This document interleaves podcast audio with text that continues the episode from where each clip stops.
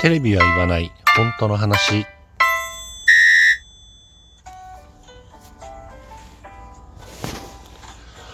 この番組は私智之が政治経済社会問題などなど自分の思ったことをぐだぐだとおしゃべりする番組です。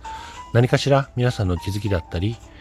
考えるきっかけになれば幸いです。ということで、えー、今日はうーんそうだな。大切なのは人だよっていうことをちょっと語ってみようかなというふうに思います。今までね、その収録だったりとか、あとはラジ大とかね、いろんなところで、まあその経済の話、政治の話などなどしてきましたけれども、なんだろう、そういう、なんていうかな、この世界、まあね、えー、政治経済に限らずですけど、この世界の全ての源泉になるのはやっぱり人なんですよね。源の泉ね、えー、源泉。全ての源泉になるのはあ人であると。いうことですね。例えば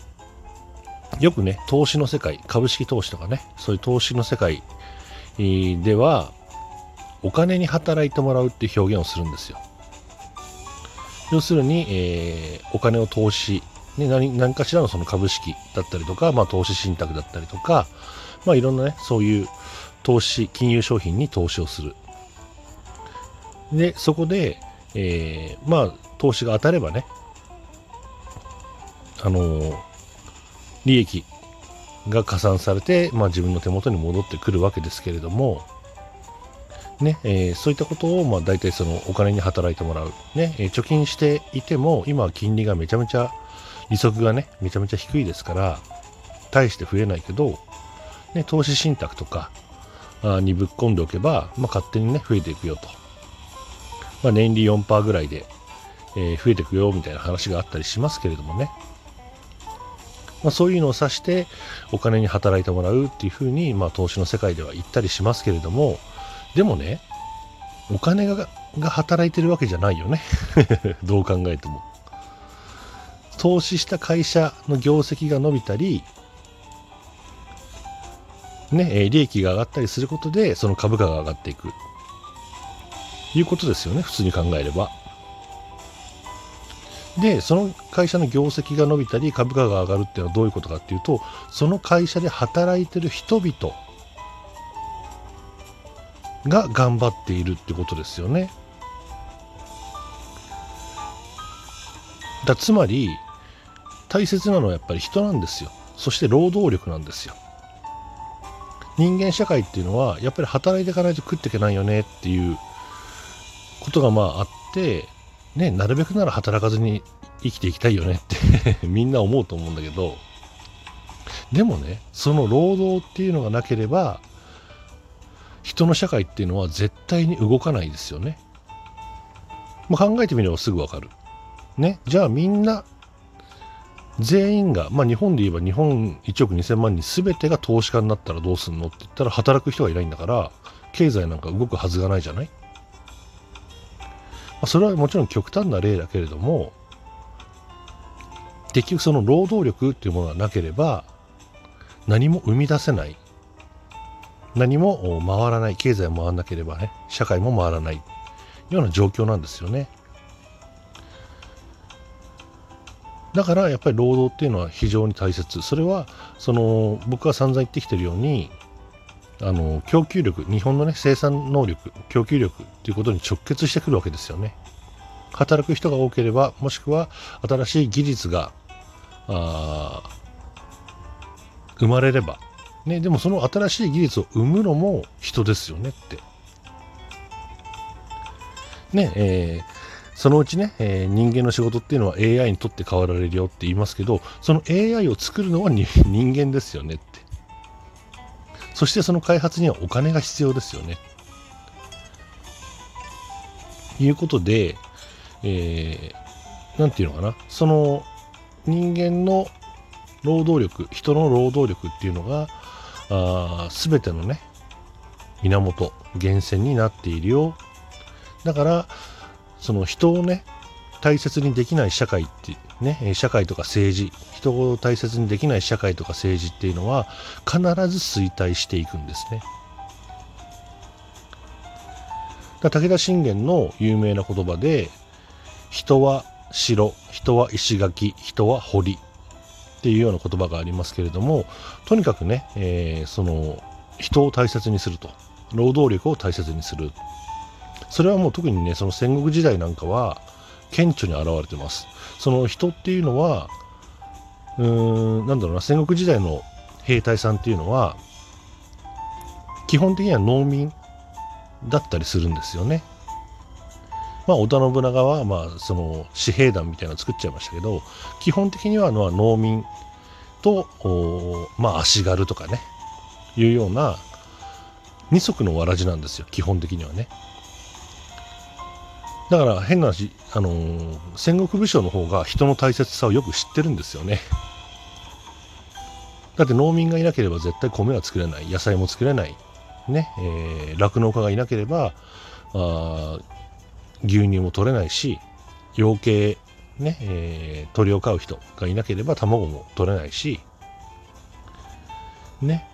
だから、えー、戦国時代の武将っていうのはとにかく領民を大切にしていました。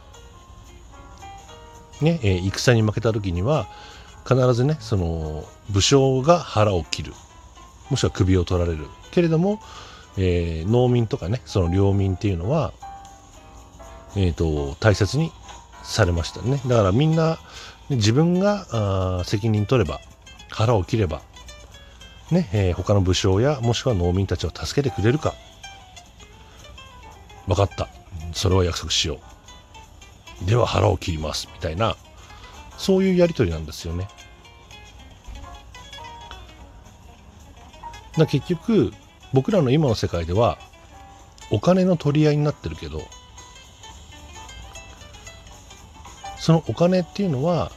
ね、え、ラジダイでも散々話してますけれども単なるね、えー、物々交換物々交換じゃないや 物やサービスと交換できる手段っていうだけであって本当に大切なのは、えー、そこで働く人だったり労働力だったり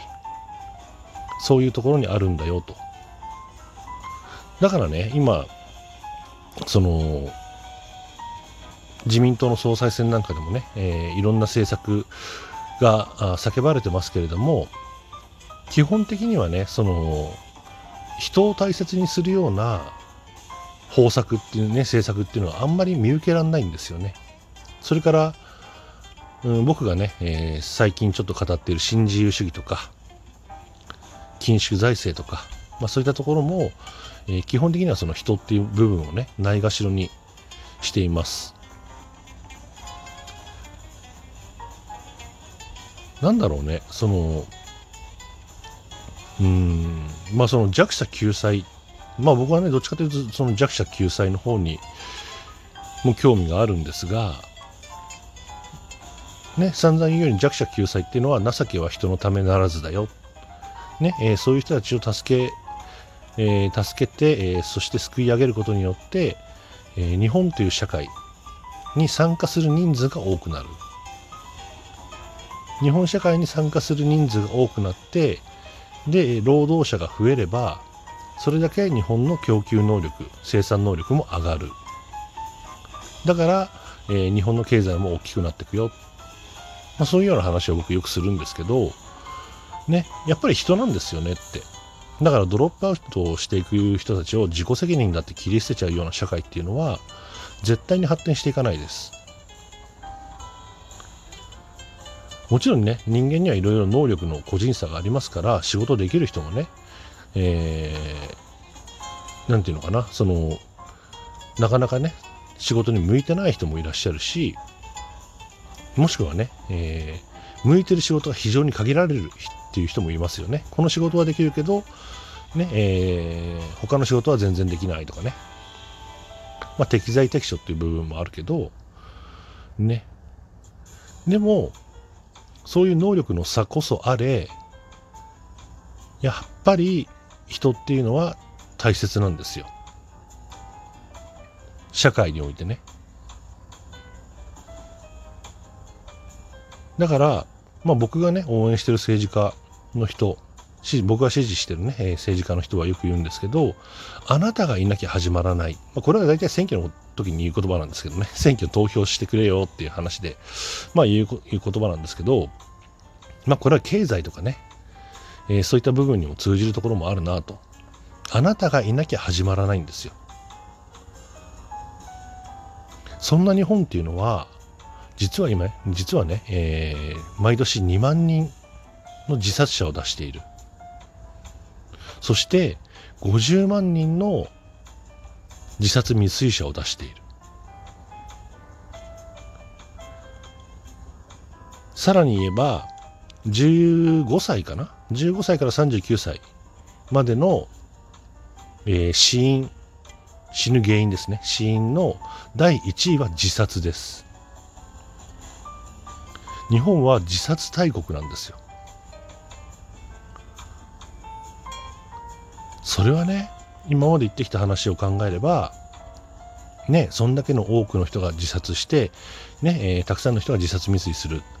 ね、死因の1位が自殺だ。そんなね、自殺大国が、社会としてね、発展していくわけがないですよね。だからみんなが、多くの人がね、えー、自殺をせずに、自殺未遂もせずに、ね、えー、そういった考えを起こさないような社会っていうのが、やっぱり日本がこれから目指す目指すべき社会なんじゃないのかなっていうふうに思います。皆さんはどういうふうにお考えになるでしょうか？ということで、えー、本日も最後までご視聴いただきましてありがとうございました。